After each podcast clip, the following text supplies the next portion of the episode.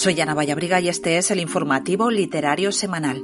¿Cuáles han sido los libros más vendidos en 2022? Según los datos de los libreros de España, la novela más vendida de 2022 ha sido Roma soy yo de Santiago Posteguillo, con 180.000 ejemplares, seguida del libro Negro de las Horas de Eva García Sáenz de Urturi y Violeta de Isabel Allende. En no ficción, la más vendida es Cómo hacer que te pasen cosas buenas de Marian Rojas Estapé.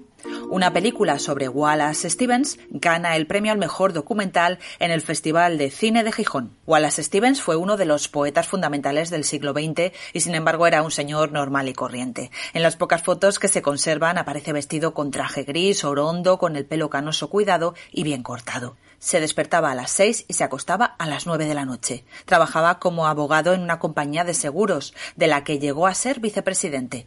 No le gustaba hablar de poesía, ni siquiera de la suya. Le gustaban los actos literarios ni las entrevistas. Elaboraba los versos mentalmente en los trayectos a la oficina.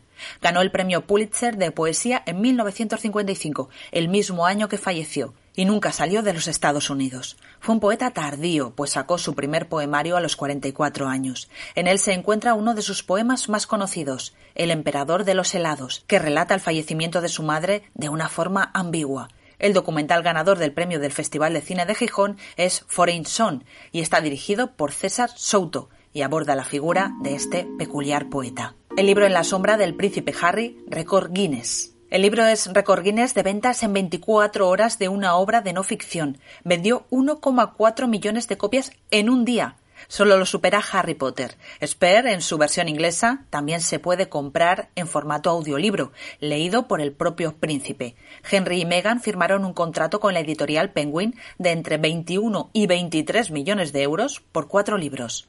Las copias piratas aparecieron incluso un día antes del lanzamiento oficial del libro. Gustavo Rodríguez gana el premio Alfaguara.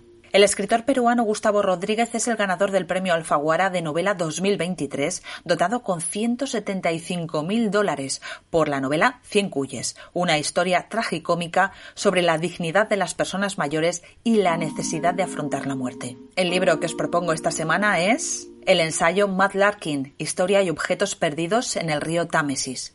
Durante miles de años los seres humanos han perdido sus posesiones y han arrojado su basura en el río Támesis, convirtiéndolo en el yacimiento arqueológico más largo y variado del mundo.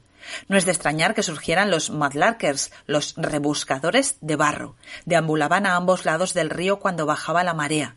Los primeros buscaban carbón, hierro o cobre, que vendían a cambio de unas monedas o de comida. Una de estas Mudlarkers es Lara Maiklem, socióloga y antropóloga que, en los años 90, en sus largos paseos, empezó a hurgar en el barro. Encontró insignias medievales de peregrinos, alfileres antiguos o zapatos de los Tudor. También vio tres cadáveres flotando en el Támesis. En este ensayo divulgativo, que también es diario personal, recorremos la historia del Támesis y de sus gentes. Vamos con los rankings de los más vendidos. En ficción, Esperando al diluvio de Dolores Redondo, Lejos de Luisiana de Luz Gabás, Todo va a mejorar de Almudena Grandes. En no ficción, La encrucijada mundial de Pedro Baños, Encuentra tu persona vitamina de Marian Rojas Estapé y Anti-Marx de Juan Ramón Rayo. Y hasta aquí el informativo literario. Recordad que la literatura es una forma de estar en el mundo. ¡Feliz semana!